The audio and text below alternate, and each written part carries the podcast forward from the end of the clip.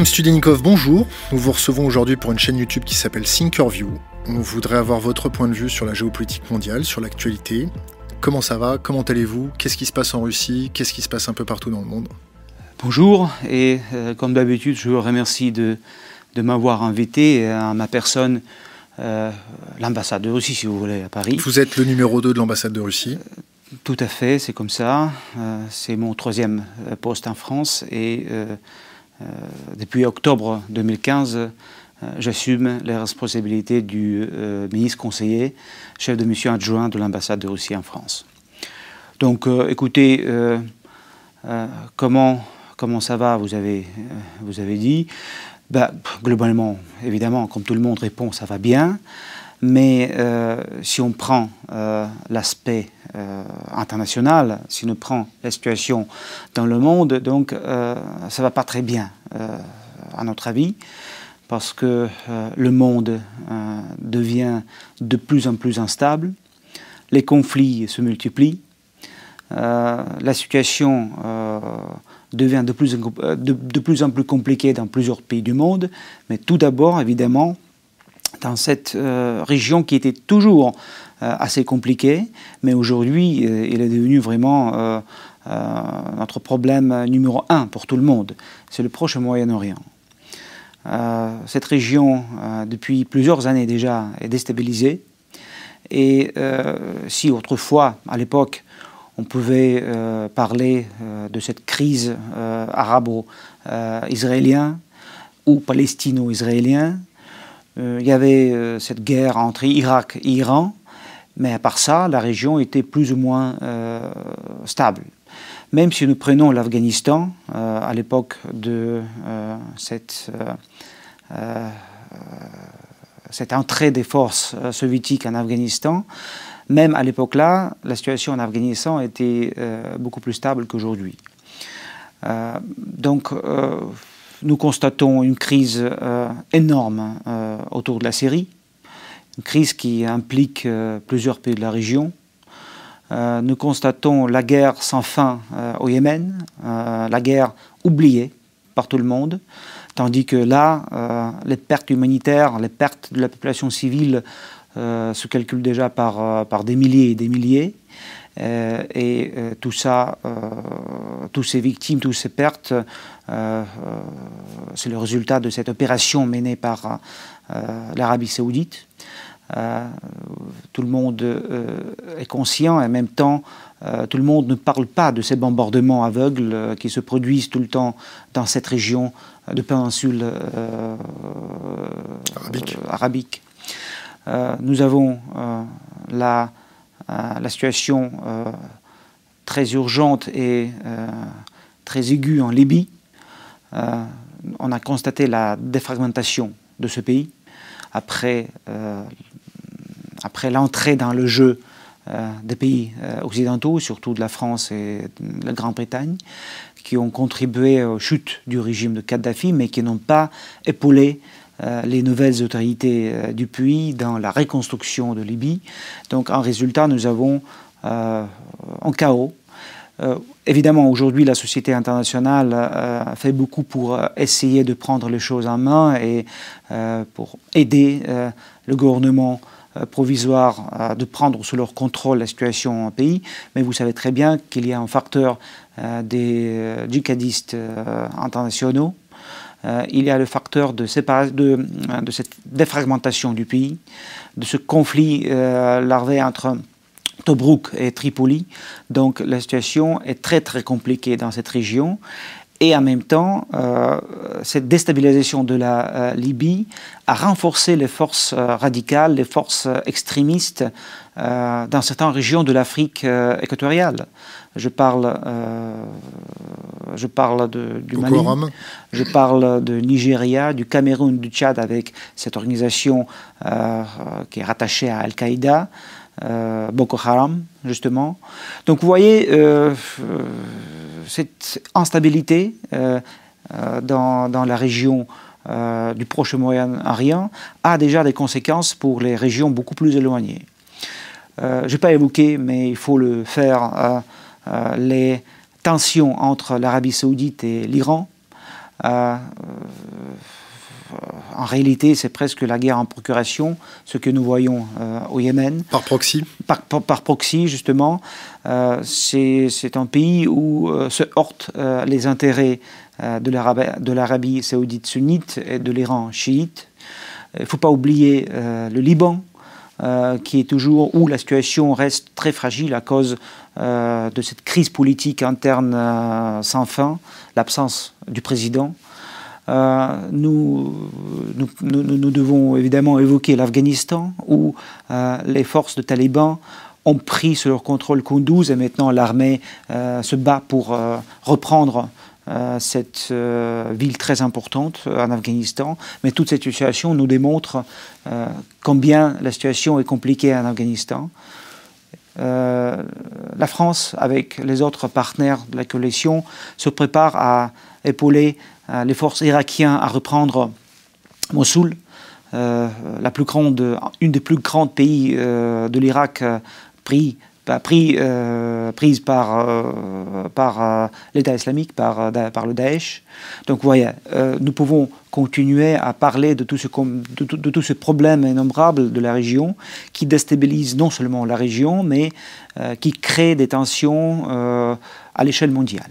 Je voudrais qu'on aborde l'aspect de déstabilisation par des facteurs extérieurs, par proxy. Euh, on entend dire qu'il y a 89 nationalités de djihadistes en Syrie.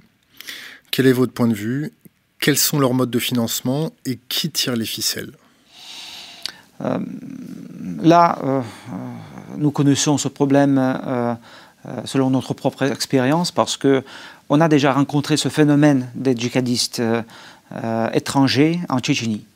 Euh, surtout lors de la deuxième euh, opération antiterroriste euh, à Tchétchénie, parce que là, on a rencontré pas mal de gens de ce type-là, et certains parmi eux ont occupé une place importante dans le système hiérarchique du commandement des rebelles, des terroristes en Tchétchénie.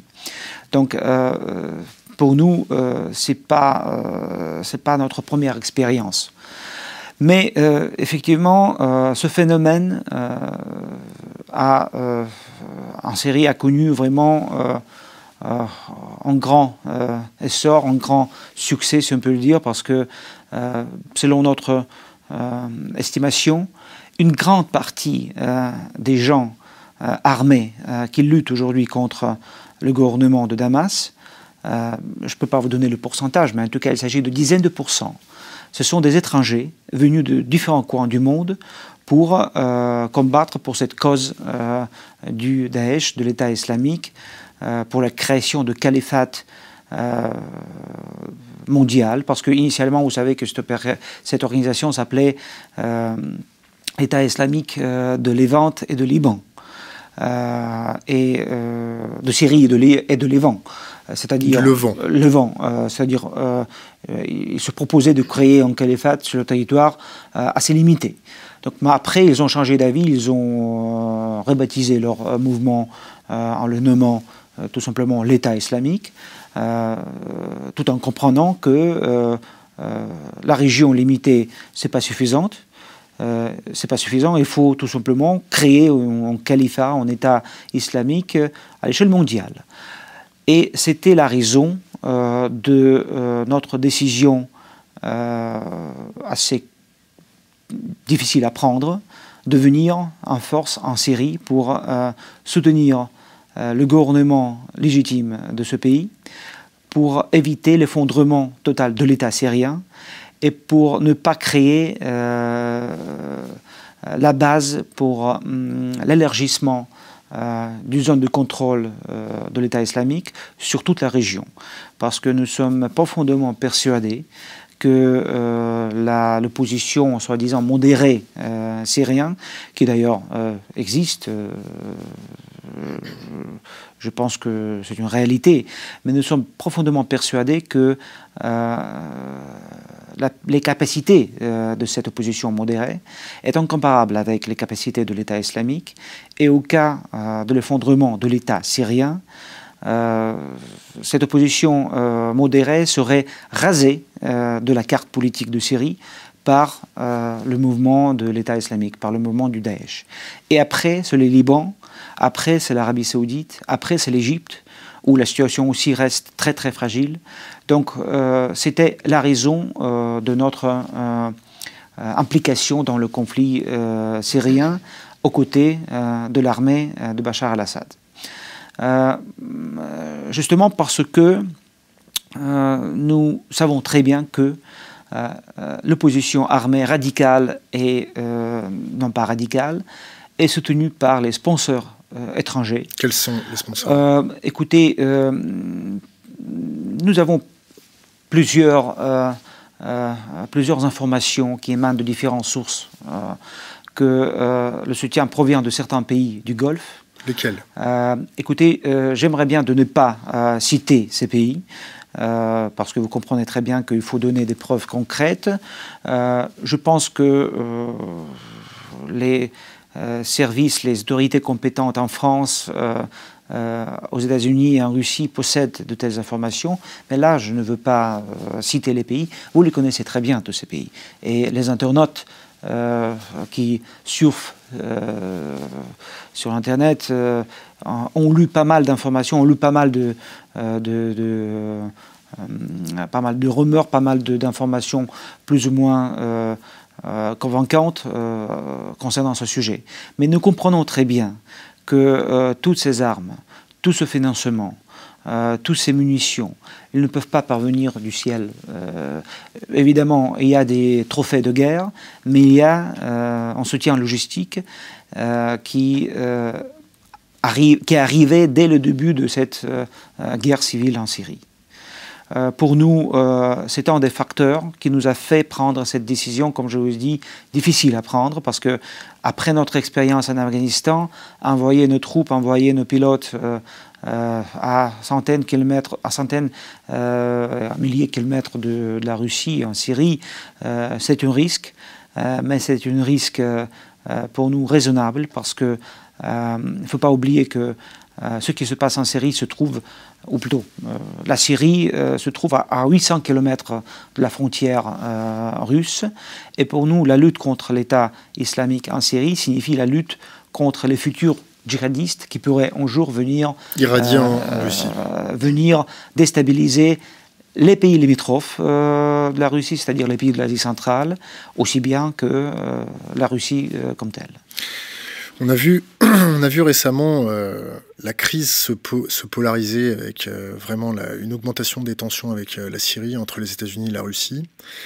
la question que je vais vous poser, qui est très directe, est-ce que vous êtes en train de vous préparer à un conflit ouvert nucléaire avec les États-Unis? Bien sûr que non. moi, je disais, je me souviens plus si j'ai hum, évoqué ce sujet lors de euh, ma précédente euh, visite chez vous. Mais moi, je pense que c'est un sujet tabou. Nous tous, nous devons euh, bien comprendre que cette option est, absolument impossible. Est-ce qu'elle est envisageable Il ne faut pas même envisager cette option. Non, il ne faut pas le faire. parce que là, nous n'avons aucune raison de parler de cette euh, option horrible. Je refuse en tout cas d'évoquer et d'analyser l'éventualité de cette euh, tournure des choses. Mais, mais effectivement, euh, les tensions ont beaucoup monté depuis quelques, quelques temps entre la Russie et les États-Unis après, hum, après la fin de ce cessez-le-feu. Euh, qui était le résultat des longues euh, tractations, de longues négociations entre les chefs de la diplomatie russe et américaine nous avons annoncé votre venue euh, sur Internet depuis mercredi. D'ailleurs, merci d'avoir euh, répondu aussi vite à notre sollicitation. Les internautes euh, nous ont fait remonter énormément de coupures de presse russes, tant russes qu'anglaises, américaines. J'ai pu voir passer devant mes yeux des exercices militaires en Russie qui engageraient 40 millions de civils, 200 ou 300 000 personnels militaires. 40, 40 millions de civils Oui. en quelle forme? Euh, participation d'exercices de, de, frappe sur votre territoire. Puis hmm. j'ai vu euh, passer des papiers, euh, d'ailleurs Today a posté il y a pas, pas loin d'une demi-heure, que des déclarations de généraux américains qui expliquaient, si vous voulez que je vous donne exactement le, titre, qui expliquaient que la, les généraux américains, deux points, un conflit extrêmement meurtrier avec la Russie est quasiment certain. Hmm, écoutez, euh, là, euh, je ne peux pas commenter les paroles des généraux américains. Les généraux russes euh, ne parlent pas de cette éventualité. les généraux russes préviennent que nous avons suffisamment de moyens en Syrie pour riposter au cas où. mais nous avons ces moyens depuis le début de notre opération en Syrie. le conflit, ou plutôt euh, les, euh, les, incidents euh, sont toujours possibles.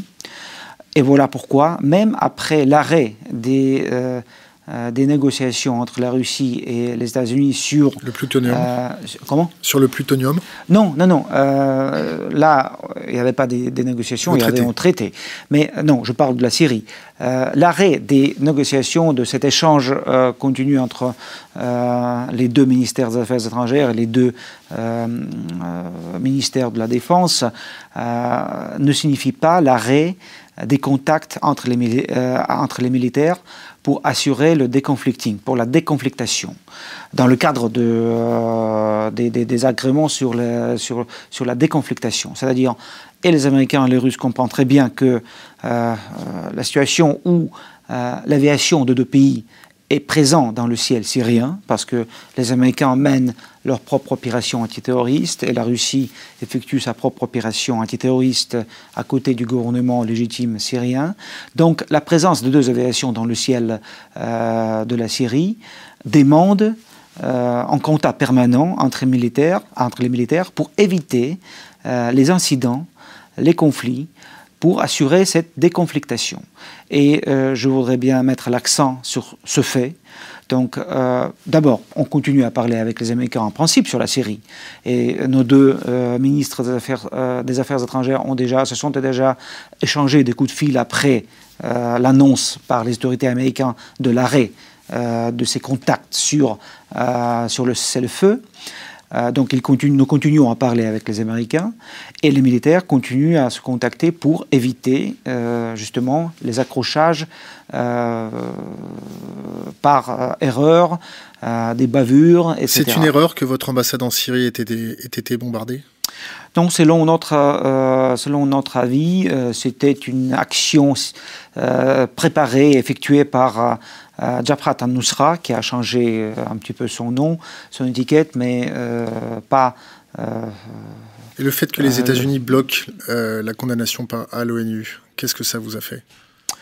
Bah, Écoutez, pour nous, cela reflète la politique ambiguë des États-Unis, la politique de double standard. les États-Unis ont démontré une nouvelle fois qu'ils ont des relations très euh, très ambivalente à l'égard euh, de l'opposition radicale euh, syrienne. oui, c'est dommage, c'est dommage, mais c'est pas pour la première fois et on espérait de convaincre les Américains de, soutenir cette résolution, plutôt cette déclaration, qui juste met l'accent sur la nécessité de respecter la Convention de Vienne et qui souligne le statut euh, spécifiques des ambassades dans euh, tout le monde, y compris en Syrie. Ils n'ont pas soutenu leur, euh, notre projet, ou plutôt ils ont voulu d'introduire certaines dispositions qui n'étaient pas acceptables pour la partie russe. Et voilà pourquoi. Lesquelles, sur, la, sur la responsabilité de la Russie pour cette regain de tension en Syrie. Voilà. Pour, pour, pour, dire, si vous voulez, pour dire, si vous voulez, que euh, c'est notre tort, que c'est notre responsabilité. Le fait que l'ambassade de Russie a été bombardée, c'est le résultat des démarches, des, activités russes en Syrie. Voilà, c'était l'idée américaine, tandis que pour nous, ce n'était pas acceptable. On voulait euh, juste accuser l'attaque contre la représentation diplomatique. Parce qu'on ne sait jamais, euh, dans n'importe quel pays du monde, n'importe quelle représentation diplomatique pourrait être attaquée. Et si nous euh, si nous ne réagissons pas euh, à ce type d'action, euh, cela peut amener à des, à des choses inacceptables. Quand votre commandement euh, en Syrie a annoncé qu'il abattrait tout avion et tout missile en direction de Bachar el-Assad de son armée, Comment les Américains ont perçu ça?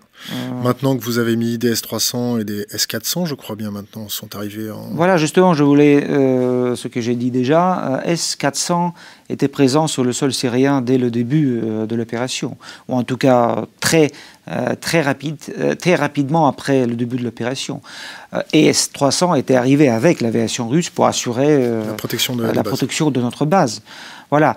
Écoutez, euh, oui, euh, on a prévenu euh, tous les pays impliqués dans le conflit, dans la situation en Syrie, dans le conflit syrien, que les frappes contre l'armée syrienne, contre le gouvernement légitime syrien, aura des conséquences néfastes pour, pour la région et pour la Syrie. En ce qui concerne euh, la pratique, j'espère que euh, personne ne va pas euh, aller vers l'aggravation de la situation. j'espère que nous allons continuer ensemble des efforts conjoints pour essayer de trouver la solution, pour essayer de baisser les tensions.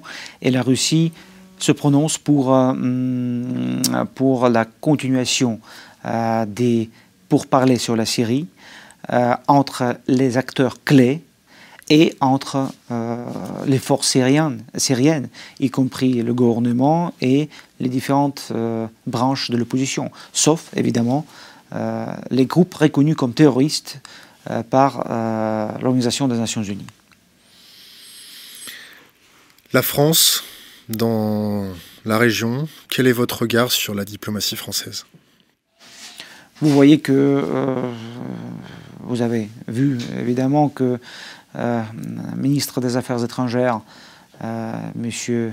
Hérault, a été accueilli à Moscou par, par M. Lavrov, par notre ministre des Affaires étrangères. C'est une visite éclair et nous avons accepté immédiatement après la demande de nos partenaires français. Donc vous voyez que le dialogue très dense continue. Euh, nous, et ici à Paris, nous, en tant que l'ambassade, nous sommes en contact permanent avec nos partenaires et collègues euh, français. Euh, à l'ONU aussi, il y a un travail entre les représentations permanentes de la Russie et de la France à New York. Partout nous parlons, partout nous échangeons des idées et de nos évaluations des choses. Mais on constate que euh, la politique française euh, n'a pas beaucoup bougé dès le début du conflit. Euh, la France met toujours sur le départ de Bachar al-Assad sans réfléchir à l'avenir de la Syrie dans ces situations-là. Par contre, l'approche française a évolué en quelque sorte parce que initialement la France exigeait le départ immédiat de Bachar al-Assad. Aujourd'hui, euh, ce n'est pas une condition préalable pour le début des négociations entre euh, pour le début de ce dialogue, ce dialogue euh, intersyrien. Non, aujourd'hui, euh, la France reconnaît que Bachar al-Assad peut rester au pouvoir euh, en tout cas au début de ces pourparlers et pendant ces pourparlers. Mais Paris exige toujours le départ euh, de Bachar al-Assad. Euh, nos partenaires français, pour l'heure actuelle, ne euh, peuvent pas imaginer que Bachar al-Assad pourrait prendre part aux élections présidentielles organisées selon, conformément à, l'accord entre toutes les forces syriennes. De ce point de vue, Paris reste sur le même euh, sur la même position. Mais en même temps, nous partageons avec la France euh, euh, une idée sur la Syrie de futur, sur la Syrie de l'avenir. C'est la Syrie unifiée, la Syrie qui respecte toutes les minorités ethniques et toutes les confessions religieuses. c'est la Syrie démocratique et laïque. Notre analyse, ou plutôt nos souhaits, sont les mêmes. Euh, nos approches sont différentes. Comment aboutir à, cette série? Comment aboutir à la fin des hostilités, à la fin de la guerre civile? Là, effectivement, elle est à reconnaître, ce n'est pas un secret, nos approches sont très différentes. On a, du moins, la presse occidentale et l'intelligentsia française a beaucoup reproché à, la Russie ce qui se passe à Alep. Quelle est votre vision de ce qui se passe à Alep? Est-ce que c'est un blitzkrieg Est-ce que c'est un bombardement total et aveugle Ou est-ce que vous suspectez l'injection de, l'État islamique à travers les, fameux casques blancs euh, syriens? Quelle est votre lecture? Qu'est-ce qui se passe? Écoutez, euh, pour nous, euh, ce qui se passe à Alep aujourd'hui, c'est le résultat des activités des groupes terroristes infiltrés dans la ville et qui aujourd'hui, en réalité, contrôlent cette partie d'Alep. Parce que ce sont les combattants de Jabhat al-Nusra qui euh, tient en main euh, la situation dans cette ville-là. Et malheureusement, euh, le problème, c'est que nos partenaires américains n'ont pas réussi ce qu'ils ont promis à faire depuis des mois déjà. Séparer les milices de l'opposition modérée, les troupes, les, unités de l'opposition modérée, des unités qui appartiennent, des troupes qui appartiennent euh, à cette organisation de Jabhat al-Nusra. Ça, c'est le problème euh, primordial, le problème crucial. Nous avons demandé pendant des mois et des mois à nos partenaires américains de respecter leur partie de promesses. Parce que nous avons fait tout ce que nous pouvons faire avec nos partenaires syriens. On a euh, demandé nos partenaires syriens à arrêter les combats, arrêter les hostilités. Et la trêve a duré quelque temps. Pendant la durée de cette nouvelle trêve, l'opposition euh, modérée et radicale qui s'est qui qui mélangée déjà euh, à Alep euh, a utilisé, a profité de cette pause pour renforcer ses positions tout en continuant à attaquer Alep de, de l'Est, où se trouve, pardon, Alep de l'Ouest, euh, qui se trouve sous contrôle euh, du gouvernement syrien, en attaquant les positions des troupes syriennes et en, renforçant ses positions partout dans, la région. Dans ce contexte, l'armée syrienne, et sans, cette, euh, sans, sans la mise en pratique de cette promesse américaine de séparer les troupes des radicaux et des modérés, l'armée syrienne a été obligée de rompre, d'arrêter le, le feu et de riposter. Euh, le résultat de cette riposte, c'est euh, l'offensif effectué aujourd'hui par euh, l'armée syrienne à Alep. En ce qui concerne l'aviation, l'utilisation de l'aviation, écoutez, je peux parler pour l'aviation russe. Toutes nos frappes que nous effectuons sont bien ciblées. ça, c'est notre position de principe. Nous travaillons, ou l'aviation russe travaille uniquement sur les sites, sur les cibles, euh, qui ont été reconnus comme, euh, euh, comme cibles appartenant, comme des, comme des, comme des, cibles légitimes, comme des cibles, comme des positions des, des forces de, de, de, de Jabhat al-Nusra, comme des points de commandement, que, comme des stocks de munitions, etc. Telle est notre position. Si vous identifiez un hôpital ou l'armée syrienne identifie un hôpital comme un centre de commandement ou une cache terroriste, est-ce que vous rasez l'hôpital? Écoutez, je ne suis pas militaire, je peux vous, ne suis pas sur le terrain. Euh, je n'ai pas de toute information dans sa généralité. Euh, mais euh, il faut être réaliste, nous sommes des réalistes. Pendant la guerre, tout peut arriver, il y a des bavures. Vous savez très bien que l'armée américaine a bombardé les troupes syriennes en tuant 62 personnes et en blessant encore une centaine de personnes. C'est une bavure. Les bavures sont possibles. Euh, surtout, mais quand, je, quand parle de l'aviation russe, je souligne, chaque frappe est bien préparée. chaque frappe est effectuée à la base des informations que nous recevons par tous les moyens euh, possibles, par utilisant tous les moyens de renseignement. Donc, euh, bien sûr, nous voulons euh, faire tout pour minimiser les pertes chez les civils. Je ne peux pas exclure que ces pertes sont possibles. Mais en même temps, quand même, il y a beaucoup de, beaucoup de propagande dans le contexte actuel à, à Alep. écoutez, vraiment, personne ne parle pas de la situation au Yémen, où l'aviation de l'Arabie saoudite, de ses alliés, par, par, cette coalition anti-houssite, bombarde chaque jour, ou presque, les différents coins du, du Yémen, en tuant des centaines et des centaines de civils. Il y a deux poids, en bombardant des, des, hôpitaux, des, euh, des, des, fêtes de mariage, euh, euh, tout ce que vous voulez. personne ne parle pas de cette situation absolument scandaleuse. La Libye? La Libye, bon, la Libye a été bombardée il y a déjà un bon moment, mais la Libye, c'est plutôt un exemple de ce que peut arriver avec un pays si l'ingérence de l'extérieur euh, n'est pas accompagné par, euh, par euh, le concours politique au redressement économique et politique de ce pays. Comment vous expliquez que la presse française et occidentale ne, ne se polarise que sur la Syrie et oublie le Yémen? Écoutez, je ne peux pas dire que Yémen est oublié. De temps en temps, effectivement, il y a des articles qui apparaissent dans tous les grands mass médias français. Mais oui, c'est, écoutez, c'est, de la politique, euh, euh, c'est la réalité de notre temps. Oui, euh, tous les regards sont concentrés sur la Syrie. Parce que Syrie, c'est un pays plus important, plus peuplé, au centre de la région déjà très difficile. Et Yémen, il est quelque part ailleurs, il est, euh, plus, c'est une région plus éloignée, peut-être c'est cela qui peut expliquer la situation. Par contre, euh, effectivement, euh, je pense que cette critique à l'égard de la Russie, parfois n'est pas très objectif et très partielle. Je voudrais qu'on change de, un petit peu de région du monde. Euh, j'aimerais qu'on aborde les questions des troupes de l'OTAN euh, à la frontière euh, russe.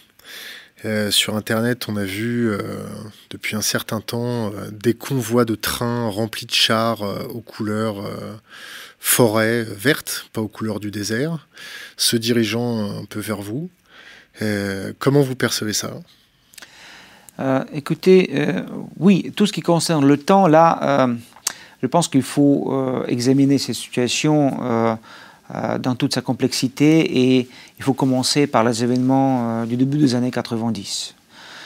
dans les années 90, quand le régime politique en Union soviétique est changé de façon spectaculaire, ou plutôt l'Union soviétique a disparu et la fédération euh, de Russie en quelque sorte a pris sa place. En tout cas, l'armée soviétique euh, qui avait ses bases et qui était euh, stationnée dans certains pays de l'Europe de, de l'Est, cette armée soviétique est devenue l'armée russe. Et cette armée a été évacuée dans les meilleures conditions et dans le meilleur délai, peut-être même leur départ des pays de l'Europe de l'Est était mal préparés euh, chez nous. Parfois, euh, les, soldats et les officiers russes ont été obligés de passer plusieurs mois dans les conditions énormément difficiles parce que les bases n'ont pas été préparées euh, en Russie. Mais on a fait tout ça parce que c'était la période, c'était l'époque des illusions, l'époque de romantisme politique, l'époque quand on était persuadé que le monde change et euh, que euh, euh, notre prise de position, nos décisions politiques seront appréciées à leur juste titre par nos partenaires occidentaux.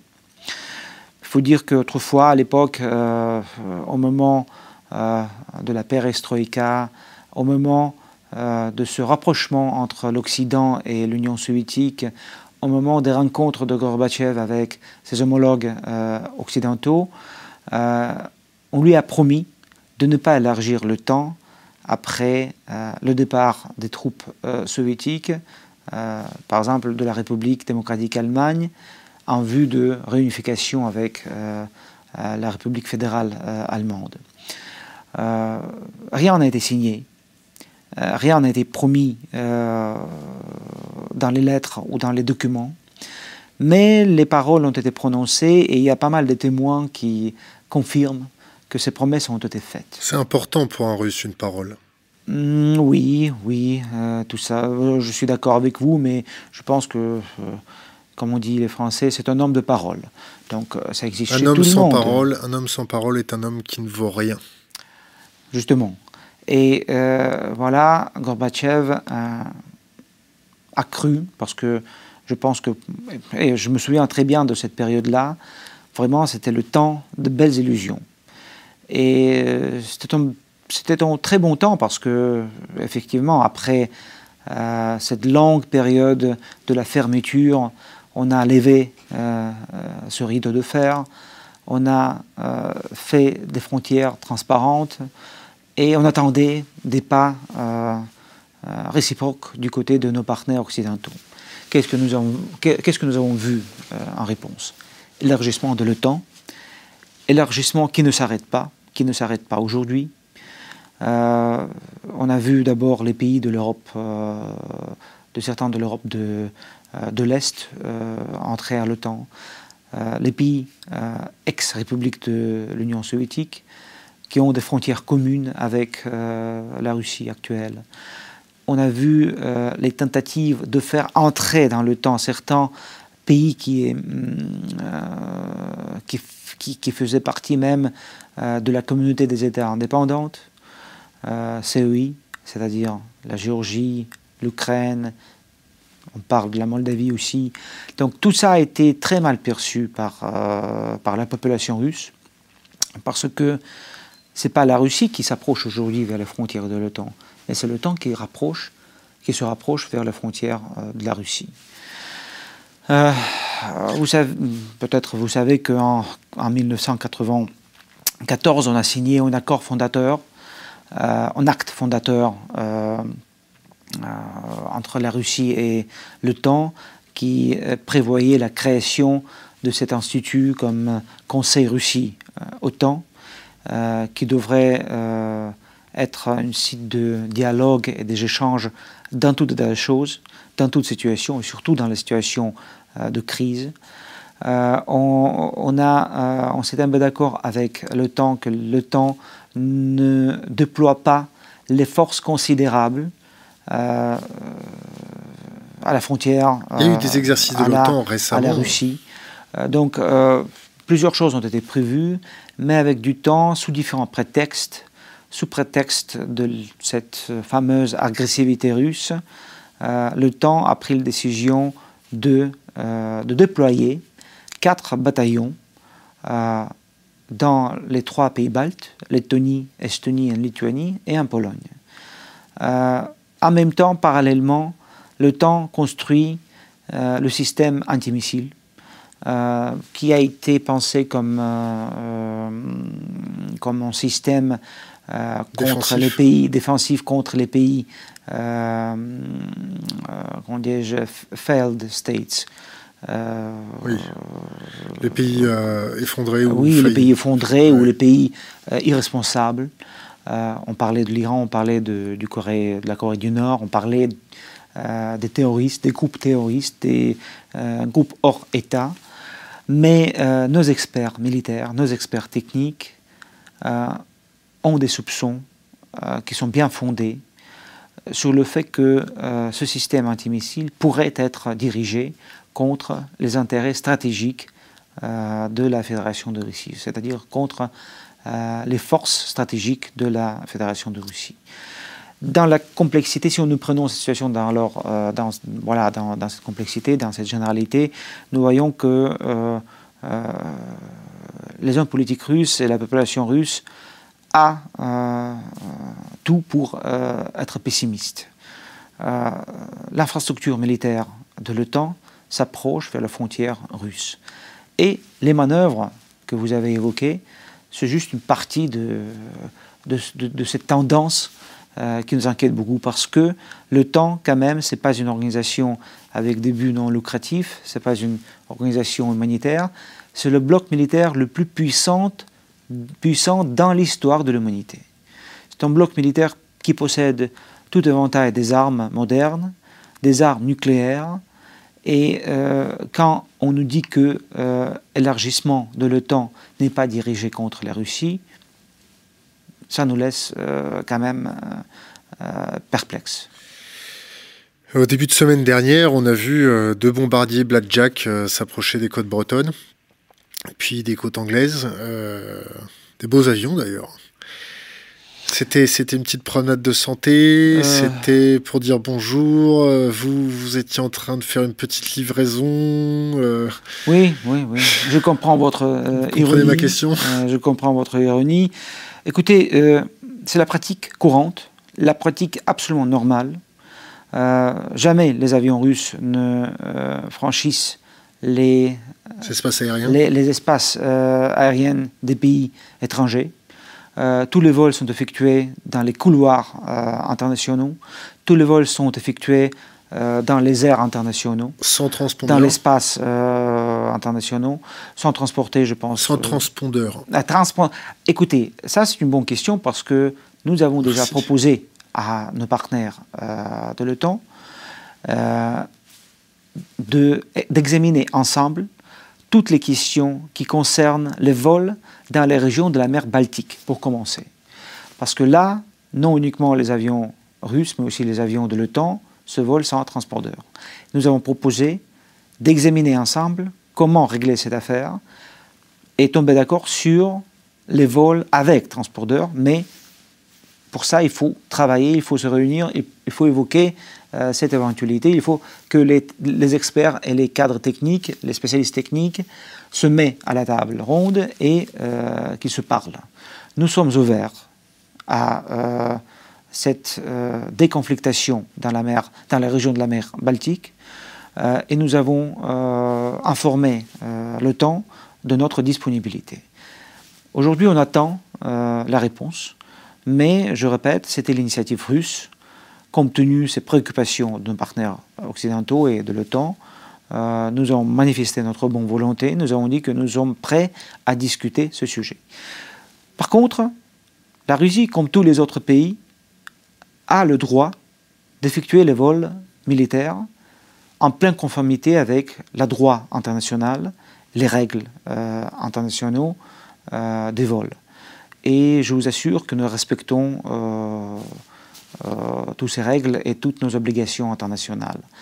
Par contre, oui, certains pays de l'OTAN s'énervent et s'inquiètent quand ils voient les avions russes qui ne franchissent pas leur espace aérien, mais qui volent à quelques 100 km. 100, 100 km, 100, quelques dizaines ou 100 km.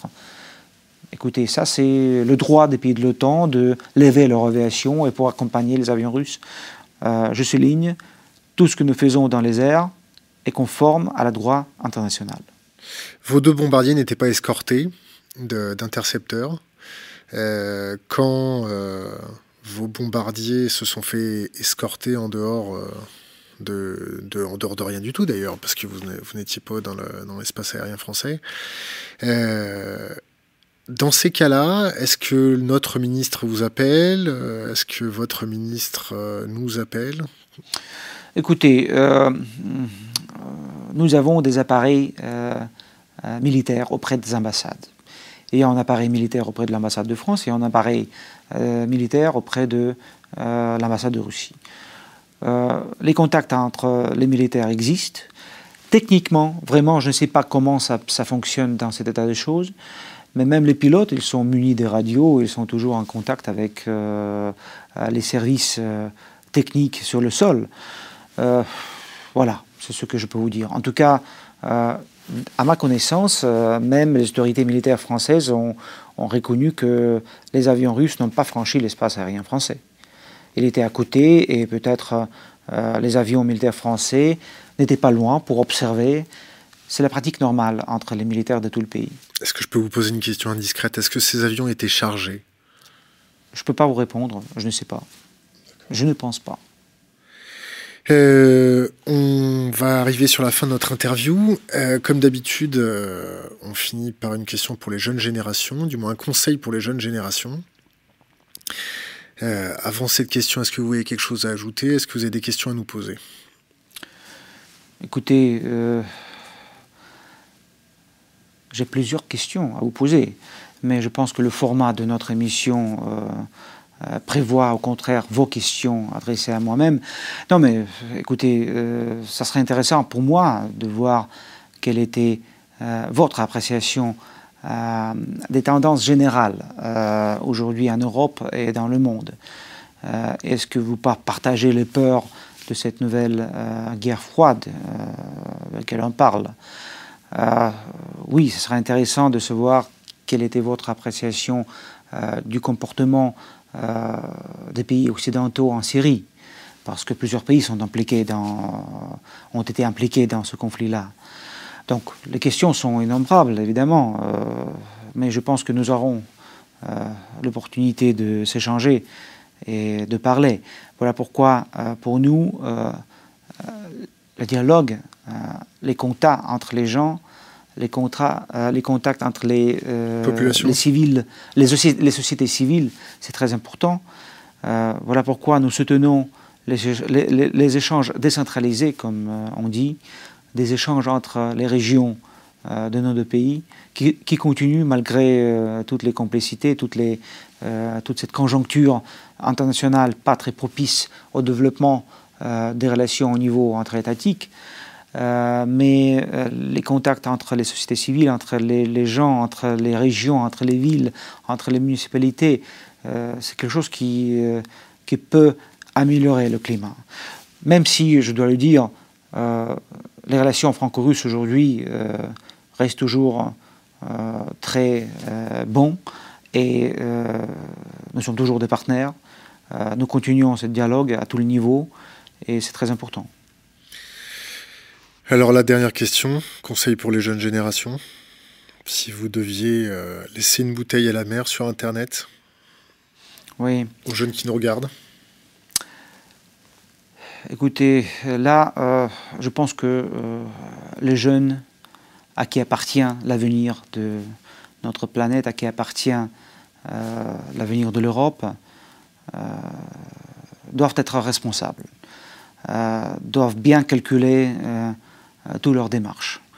Euh, et vraiment, c'est une leçon pour nous tous. Euh, il faut calculer les résultats de vos actions. On parle de la politique extérieure aujourd'hui. Donc si on parle de la politique extérieure, les dernières décennies ont démontré combien il est important de calculer ce que vous faites. Voilà la Libye, un exemple très récent et à la fois flagrant pour moi. On a aidé à inverser la dictature de, Kadhafi.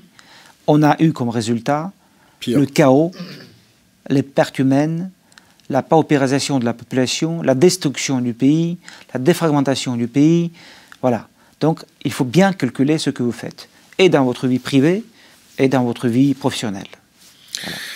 Artem Sudikov, merci. Avant de terminer cette interview, c'est un jour un peu particulier, c'est la Saint-Serge aujourd'hui, et donc je voudrais souhaiter euh, bonne fête à tous les Serges. Et euh, je vous remercie d'être venu aussi vite, et notre communauté euh, vous remercie. Merci beaucoup, et je connais en Serge, que nous connaissons tous les deux, je veux lui transmettre votre message. Merci beaucoup. Merci.